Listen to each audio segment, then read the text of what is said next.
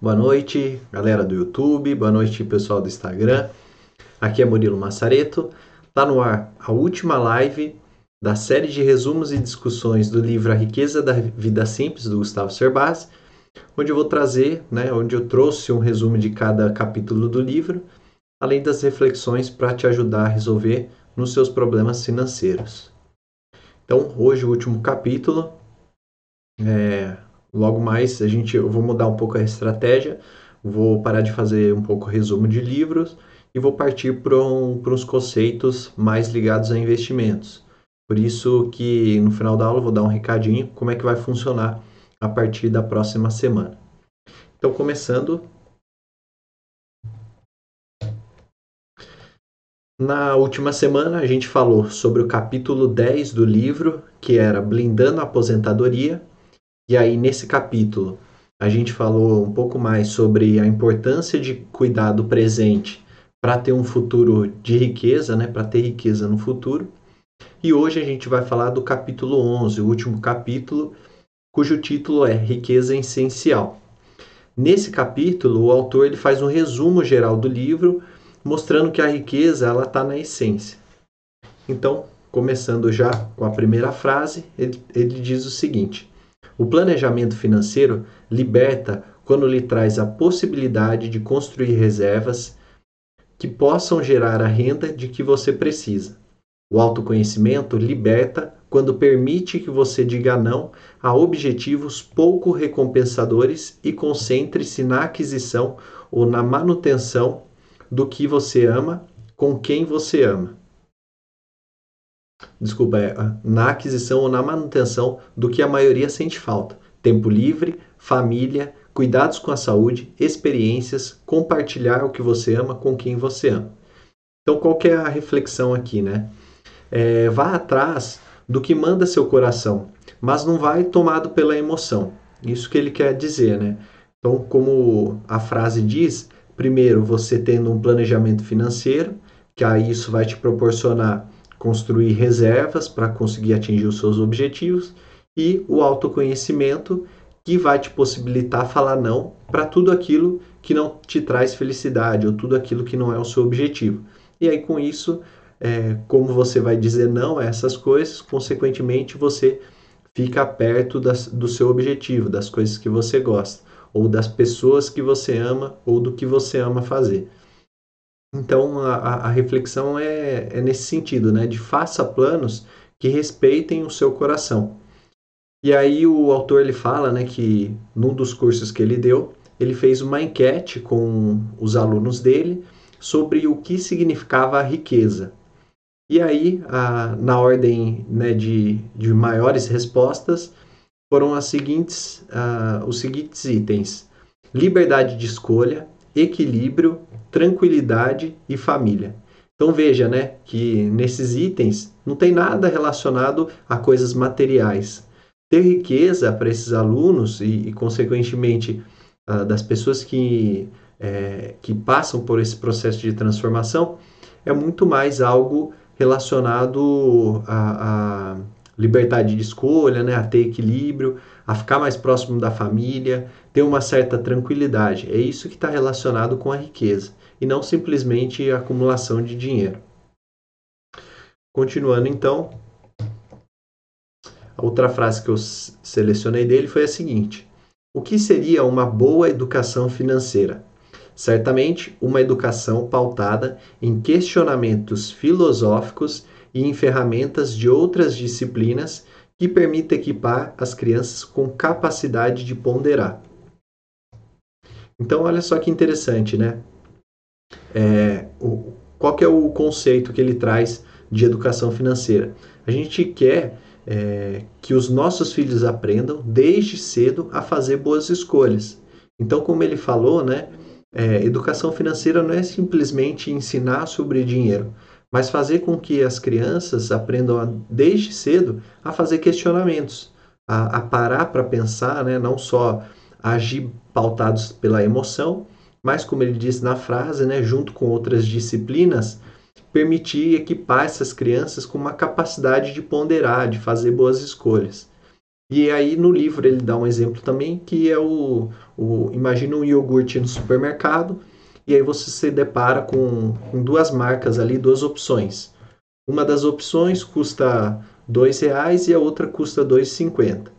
Então, o que seria educação financeira? É mostrar desde pequeno para a criança o porquê da, daquele iogurte está custando R$ 2,50 e o outro está custando R$ reais. É só por causa da marca? Ou é porque o iogurte que está mais caro, ele utiliza pedaços de fruta verdadeira, utiliza compostos mais naturais e, consequentemente, fica mais caro, né? Mas também traz uma, um valor nutricional maior. Ou então o, iogurte mais barato, ele é feito à base de iogurte e não necessariamente do, do iogurte, né? O iogurte natural.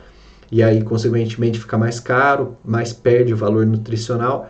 É fa fazer essas ponderações, saber fazer as escolhas. Olha, de repente vale a pena pagar os 50 centavos a mais no outro iogurte, mas ele tem um valor nutricional maior, é, ele traz benefícios muito maiores do que o que está mais barato.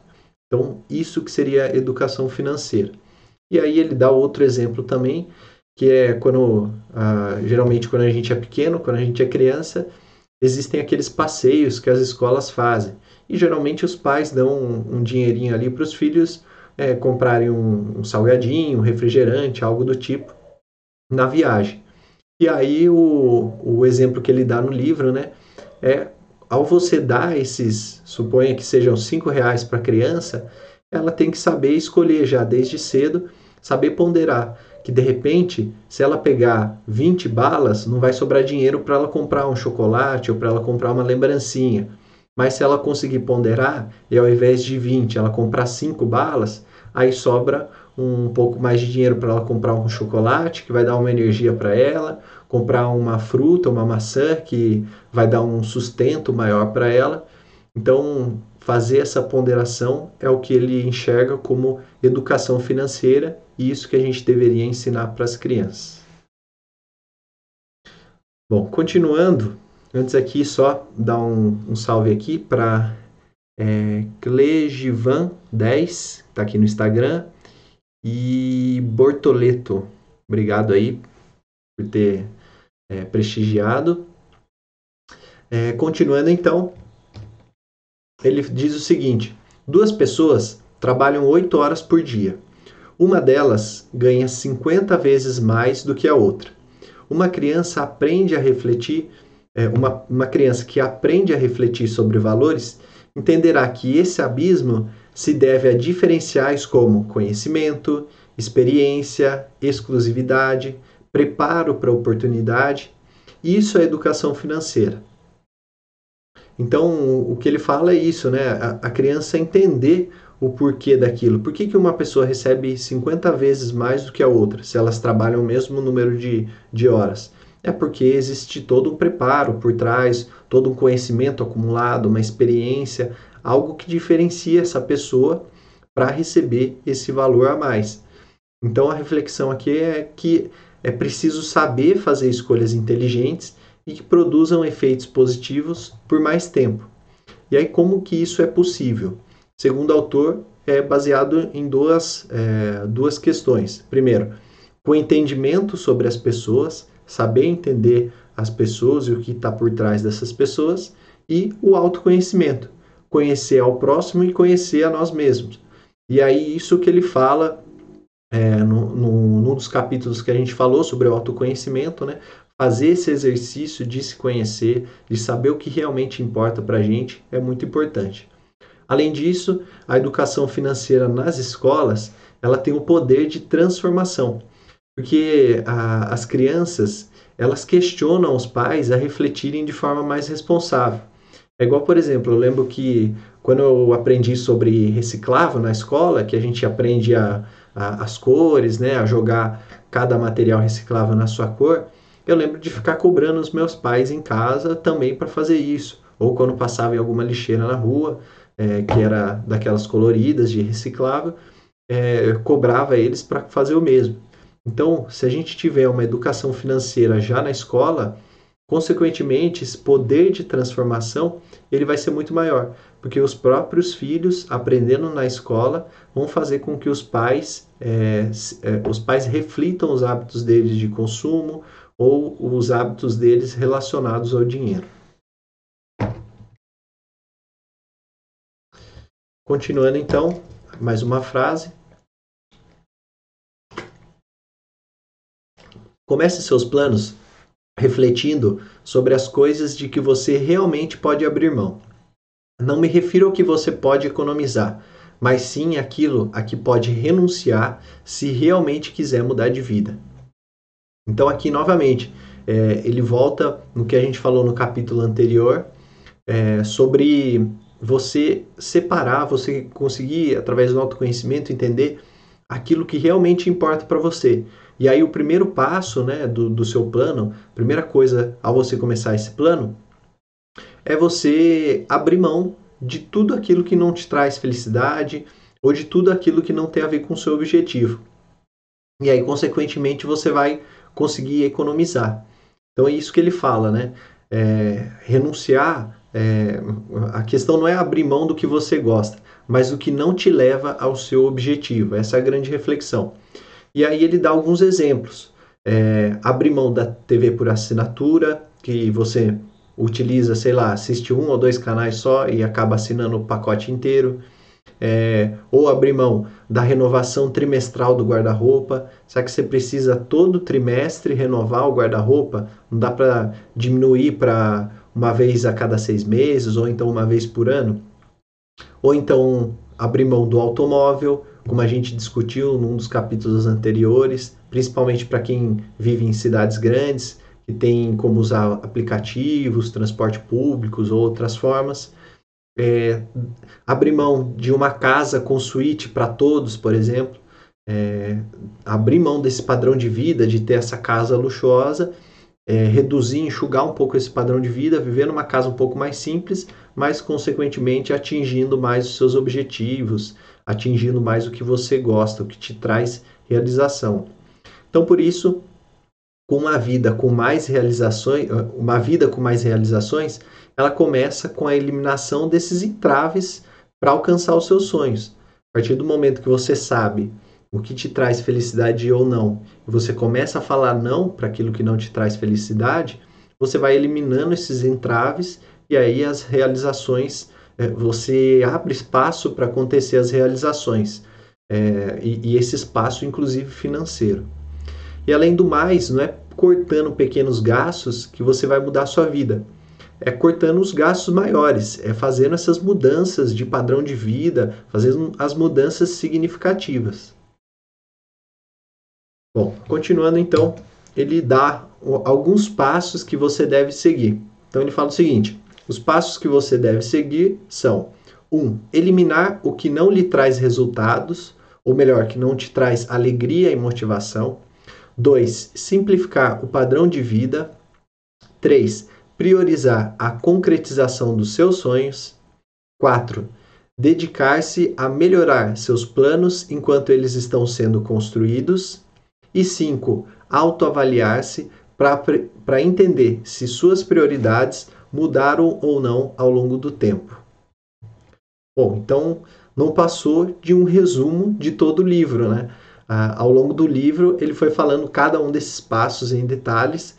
Então, desde você eliminar aquilo que não te dá resultado, simplificar o seu padrão de vida, isso a gente acabou de falar de novo, é, priorizar a concretização dos seus sonhos, é, melhorar os seus planos. Né? Não adianta só você fazer um plano, mas a partir do momento que você faz ele e você vai adquirindo experiência ou vai é, conquistando as coisas, você vai otimizando esse plano, você vai melhorando ele. De repente, um, uma viagem que você estava planejando fazer para daqui três anos, conforme você traçou o plano e aí você foi pesquisando opções melhores, mais baratas, achando promoções, você consegue reduzir isso para dois anos. Isso é melhorar o seu plano, né? Você estudando ele, você enxerga essas oportunidades. E por último, na questão de autoconhecimento, né, fazer essa autoavaliação para entender se as suas prioridades mudaram ou não ao longo do tempo. Conforme a gente vai passando os anos, a gente muda, é normal. É, eu, por exemplo, é, eu gostaria de fazer um, um mestrado, seguir nessa parte acadêmica. Hoje eu já vejo que não faz tanto sentido. Então, ao longo do tempo, as coisas vão mudando, as prioridades vão mudando. E aí, e, é, esse é praticamente um, um, resumo do livro em cinco passos. Né? Quem quiser ler o livro de forma rápida, é só seguir esses cinco passos. Continuando, mais uma frase aqui. É, Para todos os sonhos que você tem na vida, evite o arriscado caminho de poupar um grande valor durante um prazo longo demais. No lugar de realizar um grande sonho em cinco anos, prefira concretizá-lo em oito ou dez anos e alcançar outros sonhos menos ambiciosos e complexos, mas igualmente relacionados às suas paixões dentro desse prazo. Então, o que, que o autor quer, quer dizer aqui, né? às vezes a, as pessoas elas ficam sofrendo é, por não ter a vida que aquele artista leva ou, ou, principalmente hoje né a vida que aquele youtuber ou influenciador digital leva mas o que ele fala é o seguinte de vez você ficar focado em um único plano que vai demorar cinco anos de repente é sua casa no campo. Você foca em ter uma casa no campo e fica guardando aquele dinheiro durante os cinco anos. E você não vai vivendo ao longo desses cinco anos, você não vai aproveitando a vida. É, então, o que ele fala é você, ao invés de ter só um plano a longo prazo, você quebrar esse plano em, em vários objetivos menores e você, para é, alimentar sua motivação, e aí de repente você não vai alcançar em cinco, mas agora em, em seis, sete, oito anos, só que aí constantemente você vai estar tá alimentando esse objetivo, né? alimentando a sua motivação. Então, de repente, você queria uma casa no campo em 5 anos, agora você vai passar a ter essa casa em 8 anos, só que todo ano você vai alugar um final de semana ou um, uma semana, uma chácara ou uma casa de campo qualquer para você passar com sua família. Não fica muito mais próximo? Você vai é, você já vai estar tá aproveitando uma casa de campo por um período menor de tempo, é lógico, mas você já vai estar tá aproveitando durante esses anos é, e você não perde a motivação. Você continua motivado nos próximos anos a guardar o dinheiro para que um dia você tenha de fato uma casa para morar quando quiser. Então é isso que ele fala, né? E aí é, o principal, a, a principal conclusão disso é o equilíbrio, a gente saber equilibrar. É, na semana passada eu gravei um podcast com alguns amigos e o tema foi poupar dinheiro para o futuro ou viver intensamente. E a conclusão que a gente chegou é que a gente tem que ter um equilíbrio. A gente precisa viver é, os dias de hoje, precisa viver a nossa vida, a gente tem a, as nossas necessidades do dia a dia, mas também a gente precisa guardar dinheiro para o futuro, para atingir os nossos objetivos. Então, desde que a gente tenha um equilíbrio, que a gente saiba a, hora de guardar dinheiro e a hora de gastar, isso se torna mais fácil, mais palpável. A mesma coisa, né? Você não come uma melancia sozinho, mas você pode cortar ela em pedacinhos e aí sim você consegue comer. É a mesma analogia com o objetivo. Se você conseguir cortar ele em partes ou fazer objetivos menores, você vai conseguir alcançar de forma mais fácil. Bom, continuando, mais uma frase aqui. Vou mandar um abraço aqui para a professora Fernanda, é, para a Laurita. Obrigado aí por estar assistindo. Então ele fala o seguinte: a vida deve ser de construção de grandes projetos, é, mas uma vida aproveitada e não uma vida de poupança. Por isso, não importa qual seja o objetivo a alcançar, é interessante planejá-lo para um prazo maior e realizar outros feitos intermediários. Então, esse parágrafo é uma, uma consequência do, do parágrafo anterior. Qual que é a reflexão aqui? É, você sacrificar-se demais buscando apenas um projeto é um erro. Por quê? Porque se ele não der certo, o resultado vai ser só frustração. Suponha que você tenha, é, nesse exemplo que eu dei da casa de campo, você tenha guardado dinheiro por cinco anos e de repente chegou lá no final do quarto ano, aconteceu um, um acidente, aconteceu um imprevisto, você teve que utilizar o dinheiro, então você ficou guardando cinco anos, é, não conseguiu a casa e também não fez mais nada além de guardar dinheiro. Se você não conseguir é, atingir esse objetivo, o resultado é frustração, como foi falado. Então é isso que ele fala aqui, né? Você precisa ter alguns outros feitos intermediários, mas ligados com o seu objetivo principal. E é importante celebrar essas etapas ao, uh, no meio do caminho, né? É, de repente você tem esse objetivo maior, mas celebre né, a cada pequena conquista, a cada pequeno passo que você for dando, celebre isso, né? Faça com que isso te motive. Porque o, o grande barato, ele está na construção, ele está no, no caminho e não no, no objetivo final em si, não exatamente na concretização. Um dos exemplos disso, que até o Gustavo Cerbasi fala no livro, e aí eu é, reconheço que eu também já passei por isso, é quando a gente vai fazer viagem, geralmente a gente faz um roteiro, começa a pesquisar, é, de repente você vai para um país, pesquisa os lugares que aquele país tem para se visitar, quais são os melhores lugares tal.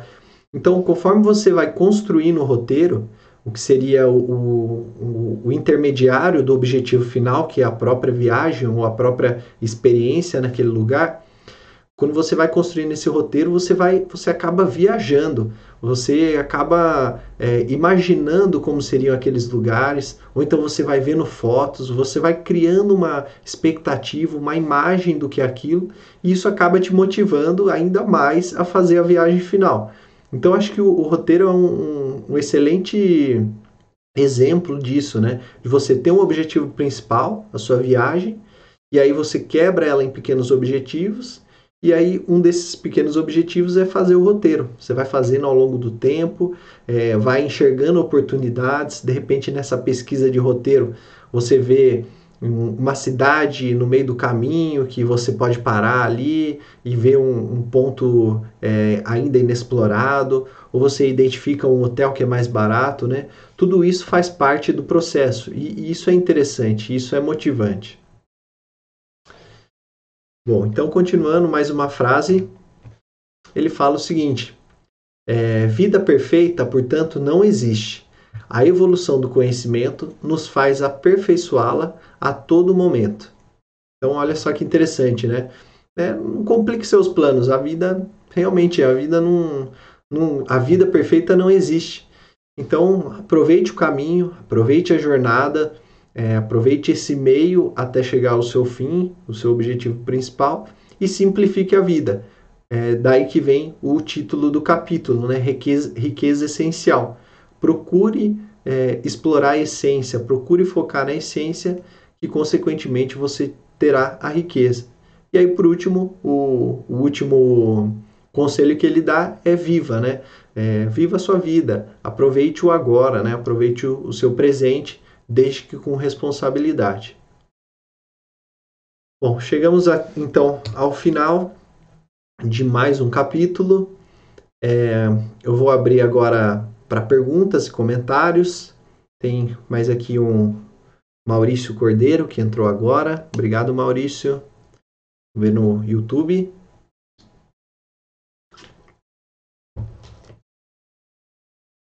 É, eu queria mandar um um beijo especial para as minhas duas sobrinhas, Angélica e Luísa, elas que sempre assistem eu aí, que estão lá em Caxias do Sul, tão longe. Então queria mandar um beijão para elas aí. E logo logo o tio tá, tá por aí. Logo logo a gente se vê. Bom, como não tem nenhuma pergunta, eu queria fazer um recado, né? Então agora a gente acabou o livro, acabou o resumo da riqueza da vida simples. E aí, para a próxima semana, eu vou mudar um pouco. Eu não vou fazer um resumo de livro, mas eu vou fazer uma. como se fosse uma aula mesmo, uma live, mas voltada a conceitos básicos sobre investimentos. Então, você que não conhece nada, você que quer começar a entrar nesse mundo, eu vou falar um pouco mais sobre conceitos básicos, é, tentar explicar é, bem detalhadamente, bem é, de, de uma forma simples e fácil de entender cada um desses conceitos, cada uma dessas sopa de letrinhas que tem no mundo de investimentos.